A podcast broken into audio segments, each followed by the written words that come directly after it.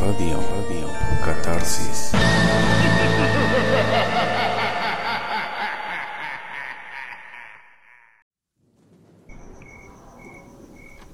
Hola, bienvenidos a Radio Catarsis, un espacio donde nada perturba. Yo soy Findecano Anarion y conmigo está. Dulce Bey. ¿Cómo estás, Dulce Vi?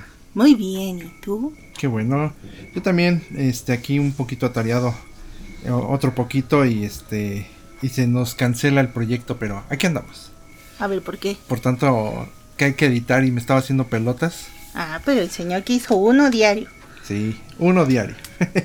Pues ahora cumple. Y bueno, pues este. Después de este regaño.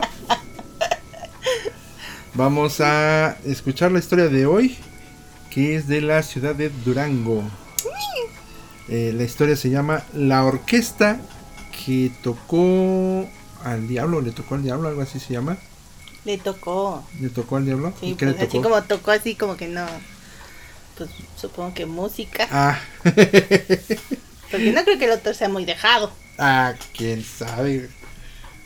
Caras vemos, Mañana mañana sabemos. sabemos. Perfecto. Entonces vamos a escucharla.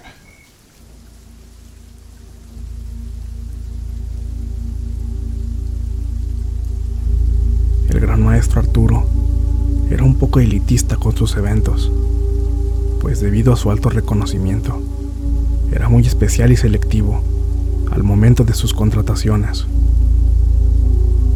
ya que él mismo no se permitía ir junto a su orquesta a cualquier tipo de evento o festividad. El dinero no era lo que más le importaba, ni era tampoco el mayor de los problemas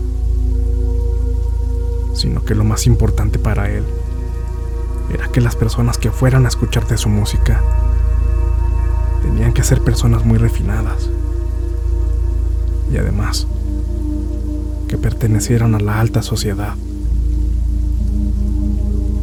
Y así fue, hasta que una noche muy oscura y silenciosa, durante plena madrugada, escuchó que alguien estaba tocando a la puerta de su casa.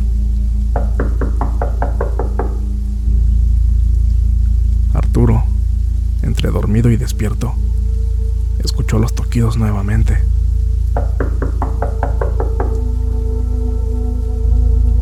Así que, un poco temeroso, se preguntó de quién se trataba. Así que se levantó de su cama y fue a investigar. Cuando se acercó a la puerta y la abrió lentamente, vio a un hombre alto, apuesto y muy elegante, parado justo en el filo de la entrada. A lo que Arturo le preguntó que qué se le ofrecía a tan altas horas de la noche. Aquel hombre, muy educado, le pidió una disculpa por haber ido a molestarlo tan tarde, pero le pidió de favor que él junto a su orquesta, fueron a tocar una gran fiesta que él mismo estaba organizando. A cambio de ello, le prometió que le entregaría una gran suma de dinero. Arturo, un poco arrogante y desinteresado, le dijo que él no tocaba música para cualquier tipo de persona, aun sin importar la gran cantidad de dinero que le pudieran ofrecer.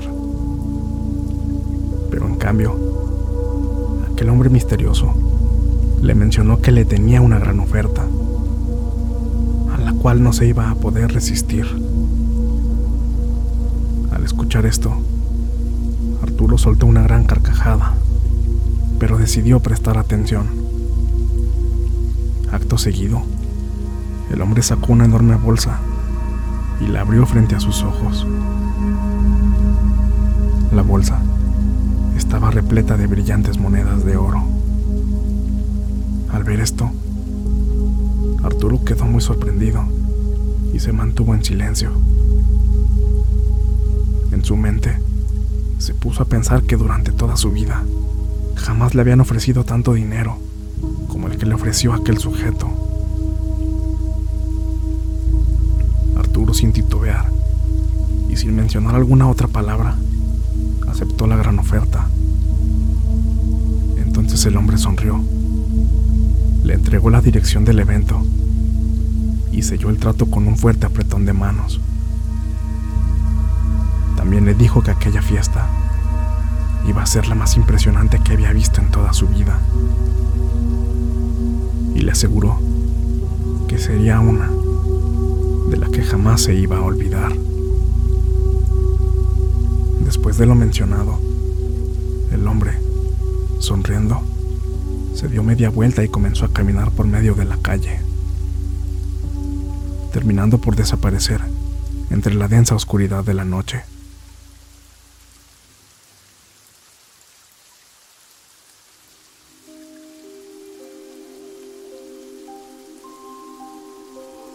Cuando se llegó el día del evento, Arturo y sus músicos llegaron a la dirección que aquel hombre les había proporcionado. Y efectivamente, en el lugar se encontraba una enorme y lujosa residencia, a lo que ellos quedaron impresionados al verla. Tras ingresar a la enorme mansión, de inmediato, se dieron cuenta de que el maestro no se había equivocado en sellar el trato pues en definitiva, esa era la fiesta más majestuosa y elegante a la que habían asistido.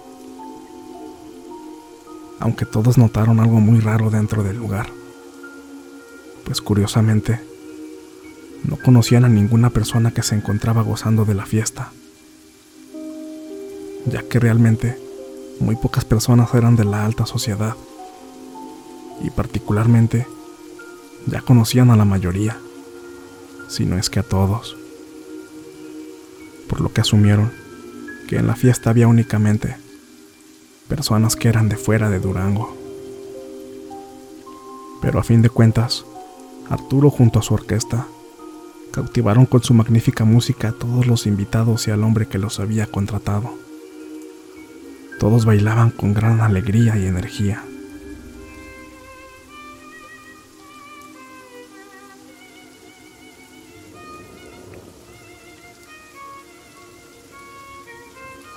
Tras tocar por un par de horas, optaron por darse un pequeño descanso.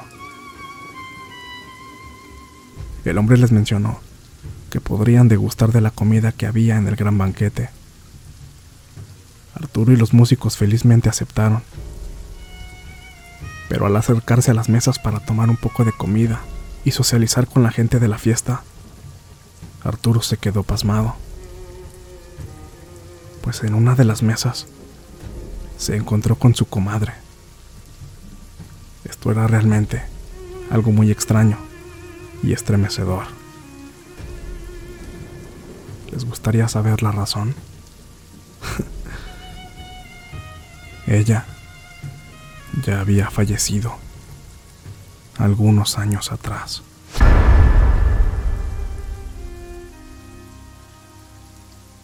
La comadre al verlo también se mostró bastante sorprendida, y a base de señas y susurros, le advirtió a Arturo que se fuera inmediatamente del lugar. Pues la fiesta se trataba de ni más ni menos que del baile de los condenados. Todas las personas que estaban ahí eran personas ya muertas que no lograron ganarse el cielo sino que en vida habían logrado irse al mismísimo infierno. Pues todos los invitados estaban siendo obligados a bailar y reír, para después ser cruelmente castigados. La comadre le mencionó a Arturo que si no se iba pronto de ahí, también se lo llevarían a él y a todo el grupo de músicos que lo acompañaban. Arturo, fuertemente aterrorizado, corrió inmediatamente hacia sus compañeros y muy desesperado les contó lo que estaba sucediendo en ese lugar y les suplicó que se fueran todos juntos de ahí. Los músicos muy incrédulos comenzaron a reírse de él, diciendo que estaba inventando todo lo que decía, o que de seguro se trataba de una broma. Luego de unos instantes, frente a sus ojos, vieron que uno de los invitados inexplicablemente comenzó a prenderse en llamas y empezó a desprender gritos de dolor y desesperación.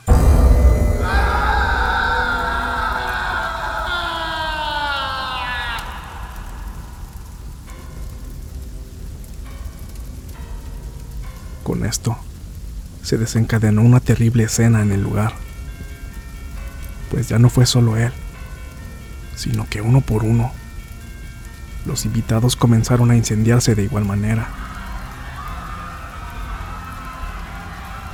Los músicos aterrorizados al ver lo que estaba sucediendo, por fin creyeron en lo que Arturo estaba tratando de decirles. Rápidamente, los integrantes de la orquesta, incluyendo a Arturo, corrieron despavoridos hacia la salida, pasando cerca de los invitados, quienes se retorcían de dolor, y en sus rostros se podía ver el terror y el tormento por el que estaban pasando.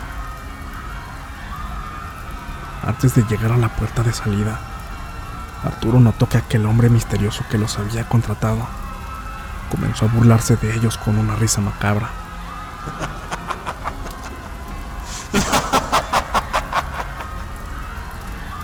Iba tomando la forma de un macho cabrío. Hasta que finalmente se transformó ni más ni menos que en el mismísimo diablo.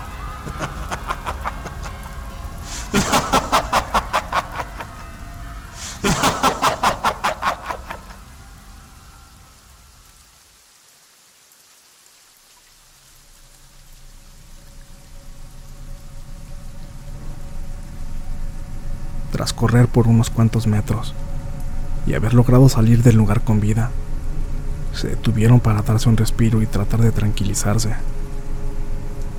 El maestro, después de unos cuantos minutos, recordó que en aquel lugar había olvidado su violín y le pidió al resto del grupo que de favor regresaran con él para poder recuperarlo. Desde luego que los músicos se opusieron, pues le mencionaban que solo se trataba de un simple violín y ellos no estaban para nada dispuestos a arriesgar su vida por recuperar dicho instrumento. Pero Arturo se negó a dejarlo ahí. Les explicó que aquel violín significaba mucho para él y no podía perderlo así porque sí. A lo que los músicos le dijeron que lo acompañarían, pero con la condición de que fuera al día siguiente, ya cuando el sol hubiera salido. Y así fue. Cuando Arturo y la orquesta regresaron a la mañana siguiente, se quedaron atónitos, pues en el lugar ya no se encontraba aquella gran lujosa residencia, sino que estaba una casa completamente sola y abandonada. Con mucha cautela y aún sintiendo un gran miedo, ingresaron a la casa, donde dentro de ella encontraron el desolado violín de Arturo. Sin pensarlo lo tomaron y rápidamente salieron del lugar, con miedo de que pudieran ver algo de nuevo. Los rumores cuentan que a partir de aquella macabra experiencia, la fama, prestigio y contrataciones de la orquesta fueron de bajada, terminando en que Arturo Lugo viviera por el resto de su vida en la miseria. Y bueno, ¿qué te pareció? Está interesante. Y sobre todo que es una leyenda que por lo que escuchamos reciente, porque dice que de- del siglo XX. Entonces no es muy... Yo la, me sabía la historia, pero no tan así. ¿Cómo que tan así? Pues sí, tan descriptiva y de que todos ardieron y gritaban y yo así de que ¿qué pix? Ok, y era Arturo Lugo, ¿verdad? El, director. Andele Sí. por, por ser, ¿cómo se, le, cómo se dice? ¿Quisquilloso? No, no, no. am, soberbio. En, yo, yo digo a, a quién sí le voy a tocar y a quién no. Pero es que también, o sea, no inventes. Si se te aparece en tu casa un alto hombre, apuesto, Moreno. Dos metros. ah, no. elegante, ¿qué haces? eh, pues yo no invitaba a pasar, yo no hablaba de negocios a esa hora. No, simplemente no le abres esa hora. Aunque fuera Momoa. bueno, Bueno, interpreto tu silencio. Pero es que, Es que, ¿qué? es que también no son horas.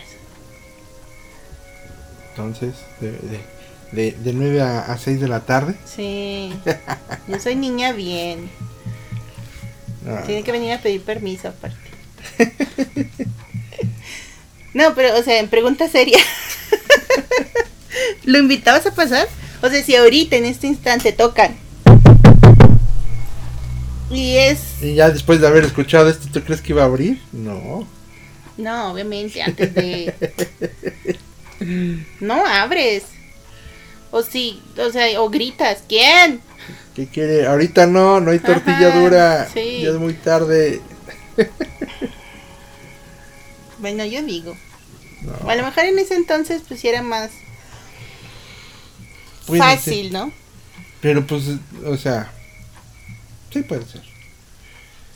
Ay, pero pues la ambición, el dinerito, hizo que le tocara no nada más a, a este al diablo, sino eh, que ¡La comadre! como mangada, Eso también me impresionó. La comadre ya estaba. Sí, imagínate qué canija fue la comadre Pues, que para la fiesta de los condenados. Ah, qué condenado este. condenadota la comadre. Beto, ¿sabe qué? Sí, quién sabe qué habrá hecho. Buena chamba ahí. Ah, yo no me meto en broncas. Se hubieran visto la cara y expresión que puso Dulce B cuando hice ese comentario. Se tapó su, su carita de abeja con su, Una hojita. un- una hojita porque le dio una pena, pero tremenda. Es que, no, bueno, igual hiciera malvada la comadre. ¿Quién sabe? Pero bueno, ni tan malvada porque le avisó. Pues sí, ya que le quedaba, pues ya, ya nos iba a salvar. Por eso. Ahí ya lo mejor era para que al avisarle. Hacer puntos. hacer puntos y ya nos echamos cara tampoco. ¿Sabes qué hubiera estado interesante? No, que cuando regresara, por eso, ya nos echamos cara. Cuando regresaran por el violín, encontraran la casa no nada más abandonada, sino quemada. Hubiera Eh, estado así como que... el- Es más, hasta el violín con marcas de... De, de, De de Eugene y todo eso. Ha estado interesante eso, porque pues regresaron y estaba O abandonada. pero, clásica pues, así de que la tocó el innombrable y la quemó. ándale. Le O quemó el violín. Le quemó el violín. Estaba. Pues sí, pues imagínate un macho cabrío. Alto puesto y elegante, no, lo, pues sí. lo disfrazó bastante bien, macho cabrío. Imagínate un cabrito, Por no decirle de otra forma. Bendito. Sí, Ok. No, pues sí estuvo muy... me- me- creo que ha sido lo que hasta ahorita me ha gustado más de que... ¡Ah, no mames! y este trae un poquito más de efectos. So- es del mismo canal, pero este, como que ya le echó un poquito más de, de producción el que lo hace. Por cierto, ahí visiten el canal de las eh, que les estoy dejando en, en el grupo para que vean el material que tienen. Y mira, no es mentira. Tengo hasta imágenes en mis anotaciones. la comadre, Ay, la... Comadre. la Mauser, Sí, me sorprendió. te sorprendió. ¿A ti te gustó? Sí, me gustó bastante. Pues ahora sí que me están gustando bastante porque a pesar de que nada más conocía dos, ya, ya conozco más. Que son las de la Ciudad de México. ¿Dos La qué? casa- dos historias, la casa de la tía Toña. Y la otra no sabía cómo se llamaba, la de don Juan Manuel. Pero conocía la historia, pero no sabía cómo se llamaba la Ah, leyenda. ¿también esa la conocí? Sí, esas dos las conocía. No, yo me refería a esta. Por eso te digo, sí me gustó. Al igual que las otras, aunque nada más conocía dos, yo ya estoy conociendo ah, ya, más. Ya, ok. Sí, no, las anteriores yo no las conocía. No, ninguna, ni la de la Ramurosa, a pesar de que me O sea, que- conozco el lugar, pero no, pero no que hubiera leyenda. Pero Ah, como comenté, o sea, pues siento yo que ese tipo de leyendas de que aparece alguien en la carretera, hay todas las carreteras. Sí, pues sí. Y bueno, pues este es el episodio del día de hoy. Y ya le voy a echar ganitas a la edición porque sí se me están haciendo pelotes aquí los, los capítulos. Y con esto terminamos. Perfecto. Eh, ¿Algo más? Eso sería todo. Pues entonces vamos a despedirnos. Eh, yo soy Fin de Canonarion. Y yo soy Dulce Vi. Y los- nos escuchan el día de mañana. Ahora sí lo dije bien. Nos escuchan el día de mañana con una nueva historia, narración, leyenda, anécdota. No, anécdota. Cuento. no, cuento. Hay que anotar el nombre. Ya te lo dije, se llama. Pero es más, lo dijiste mal. no, ahorita lo dice a propósito. Ah, ok. Porque es historia, relatos y leyendas de México. Así se quedó. Pero ahorita lo dije intencionado. Ah, ok. Está bien. Bueno, cuídense mucho. Bye bye. bye. bye.